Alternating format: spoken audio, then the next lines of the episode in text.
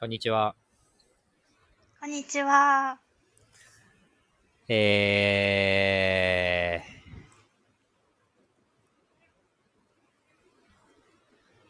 ー、あれですね。はい。何でしょうか。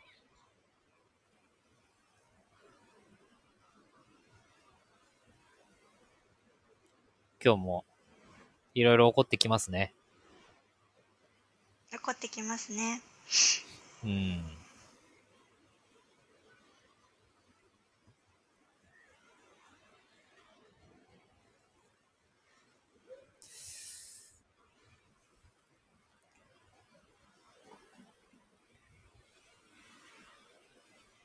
まあでも、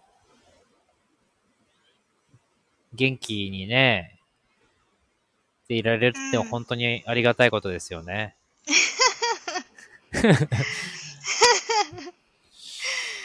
はい。いや、元気でいられるかどうかっていうのはまた、これまたコントロールできないですからね。はい。うんそこがね。はい。うん。また難しいところで。はい。うん。ねえ。はい。やっぱりでも、あれですよね。人は、ああの、天気が晴れるとお天気に恵まれて、うん。まあ、雨が降るとあいにくの雨でと。うん。あのーまあ、無意識にそんな思考展開と発言をする方もいると思うんですけども、うんうんうんうん。やっぱり晴れを、晴れであればもよく、まあ雨が降るとね、なんだかこう濡れたりジメジメしたりっていう、まあそういう体感があるのもまたそれは事実でね、うん。その辺がね、難しいね。うん。うん。うん。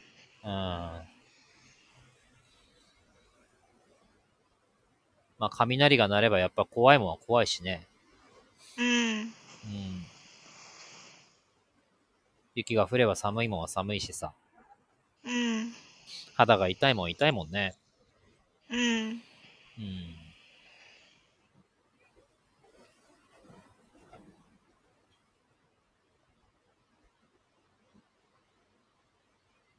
だから、まあ、ねえ。立派な傘を差して、晴れの日には日傘を差し、日焼けをしないようにして自自分を守り、うん。まあ雨が降れば雨傘を差し、雨に濡れないように自分を守り、うん。うん。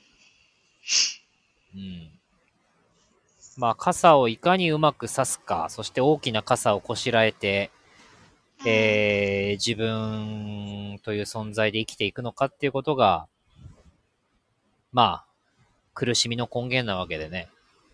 うん。うん。傘を閉じて、ただ歩んでいくっていうのも、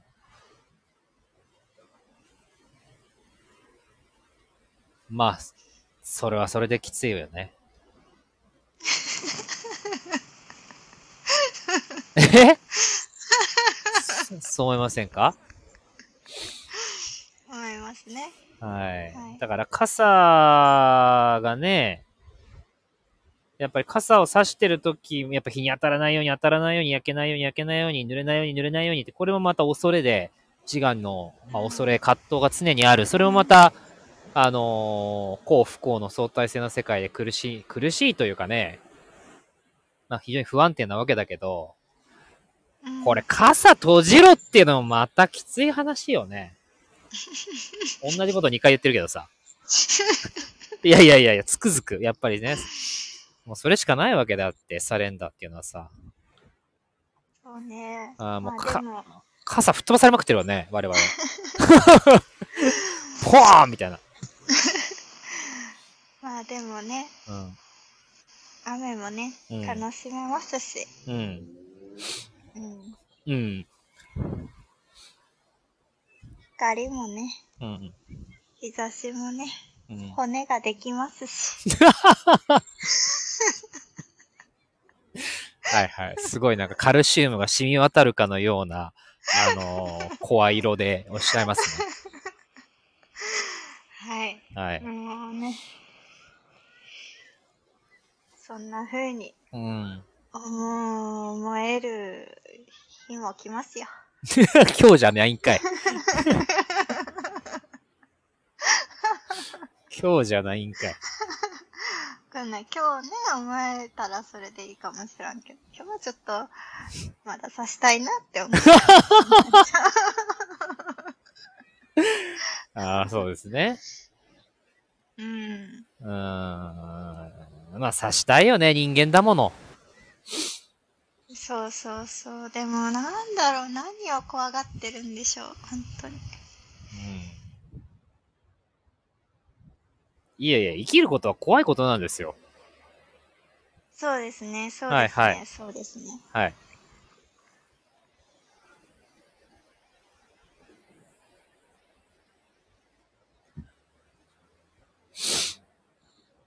うん。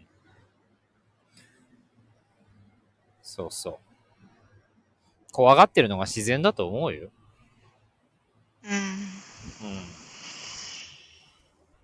そうね。うん。で、傘さしてたらそれはさ、怖が、怖がってないかのように、うんやっぱり思うだけだから、それを閉じようとしてたりとか、そのね、傘を置こうとしてたら、そりゃ、怖いですよ。しかもそれ自分の意思で置けるものでもなくて、は、剥がされていくわけでしょ、その傘が。はい、はい。そうそうそう。自分で、ありがとうございましたって言って、こう、整いながらね、気持ちようくん傘閉じれたらいいんですけども、うん。あの、変容というのはそのようには起きないようになっておりまして、はい。はい。あの基本的にあの、雨風で吹き飛ばされそうになるっていうね。やめてーあれーみたいなね。ああ、面白い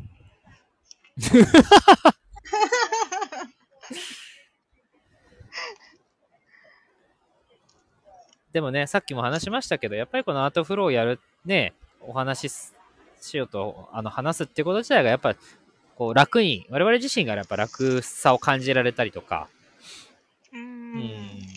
あの、元気にね、うんうんうんうん。なれるっていうことが大事だと思いますよね。はい。うん。そう思いますよ。はい。今、海に、あの、波打ち際にいますけど、目の前の海、本当にもうなんか、あのー結構波が高くてね、き音音音聞こえます、うんうん。聞こえますよ、とても。そうそう、結構波が、波しびれ、でもすっごい雲が何層にもなっててね、なんつったらいいんでしょうかね、これ色はもうピンクからオレンジから、青から紫からグレーからもう入り混じったいろんな色がね、雲のこの、うん。あのーいろんな方角にあってね、うん。夕日が今ちょうどサンセットで落ちるところで富士山も出てて、うん。でもこんな、なんか、なんだろうな、ああ、いつもの海だなっていう感じじゃなくて、やっぱりすごく、本当に、なんでしょうね。今日こ、うん。この日の、この景色だなって感じるよね。うん。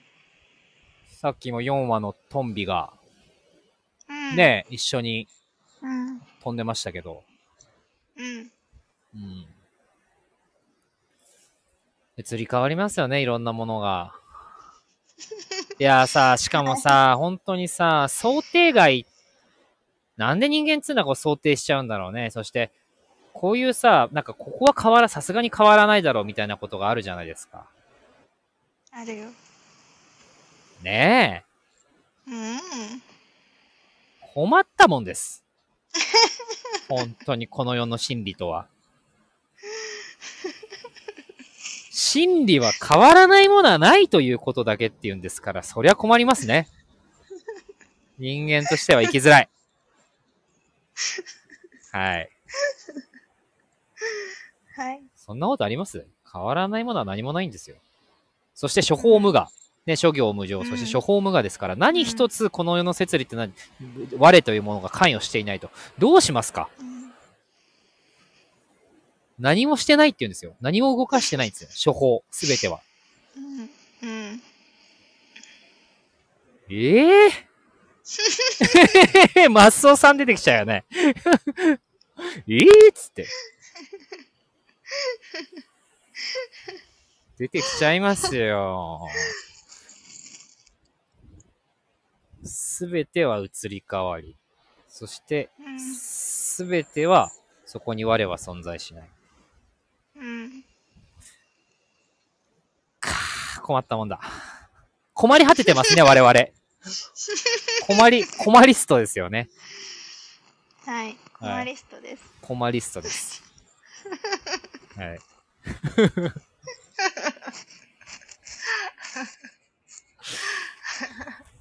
でもさ、こうやってあれなんだろうね、困り合いながらさ、どうしたもんかとか、本当に大変だとかさ、楽しいねとか言いながらさ、わちゃわちゃしてたいんだろうね、結局ね。 そういう魂なんだろう ね。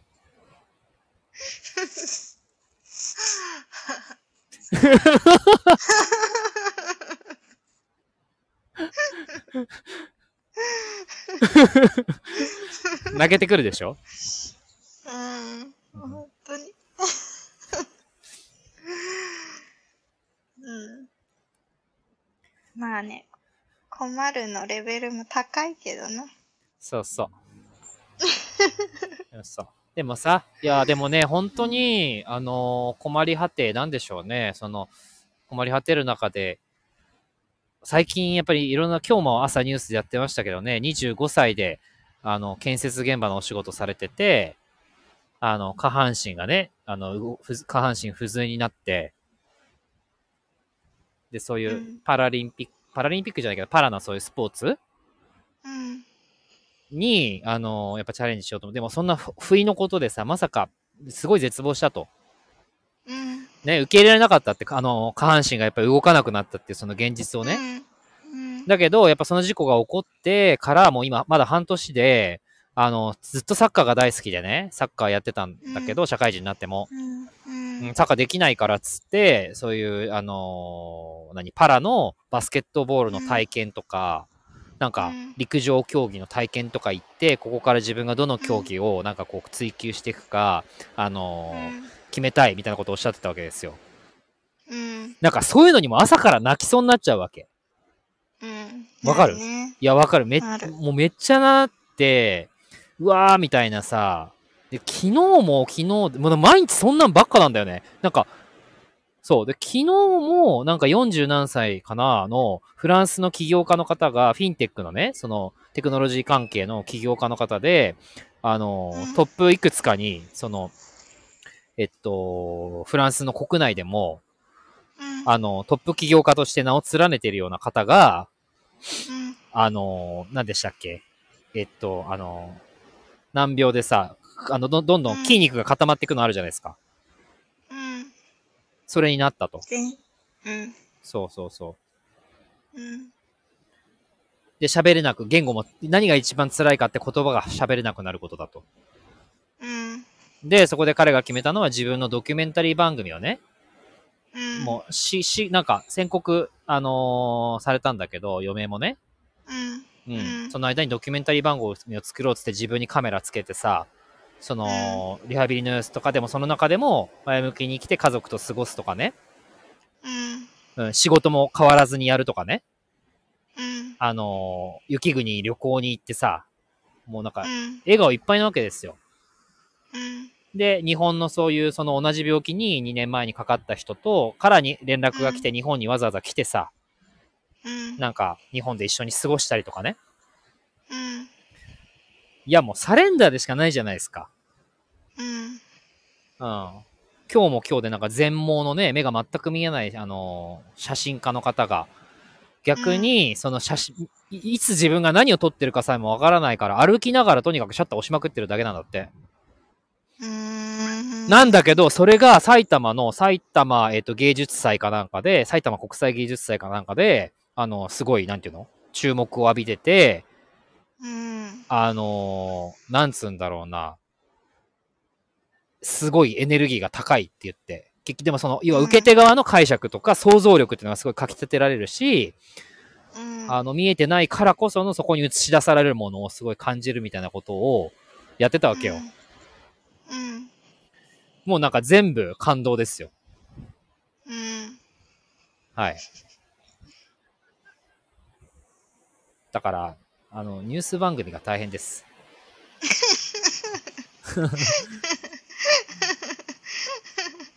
あー目頭が熱くなって、うん。あの、いやーって、いろんな人がいろんな場面で自分の思い通りにならないとかね、うん。想定してないとかね、うん。うん、やっぱりもっとこういう風に生きたいけれど、その通りにはならないとね、うん。うん。それでもなんだろうな、前向きにっていうその一言では片付けられないさ、やっぱりこの大いなる命の、として全うしていくっていう、そのただ姿をさ、いろんなこう、なんかね、ニュースで見て、うん、いやー、みんなそうなんだなって思ったよね。うん。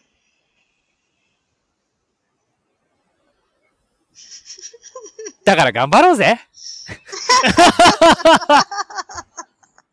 みんな、みんな頑張ろうぜ。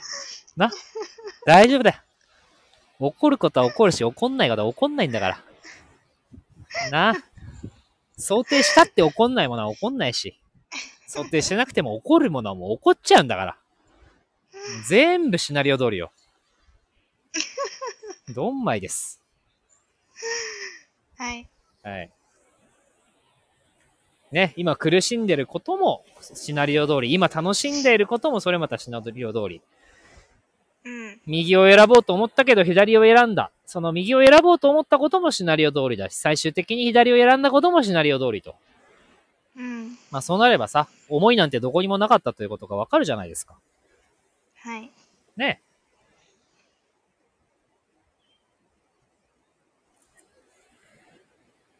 そう思いません思います。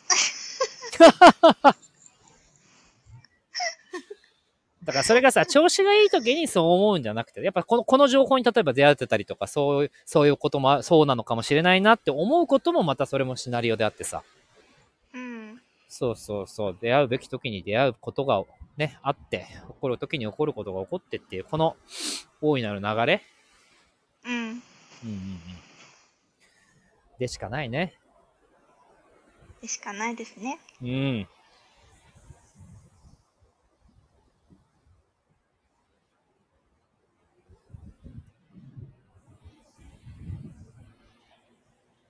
そんな感じはい。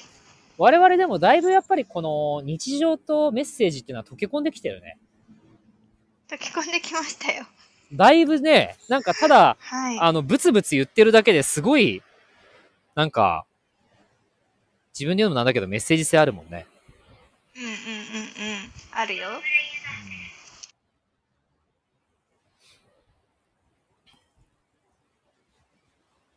終わりますか終わりましょう。ということで、今日のテーマはコマリストということでございました。はい。はい、ありがとうございました。ありがとうございました。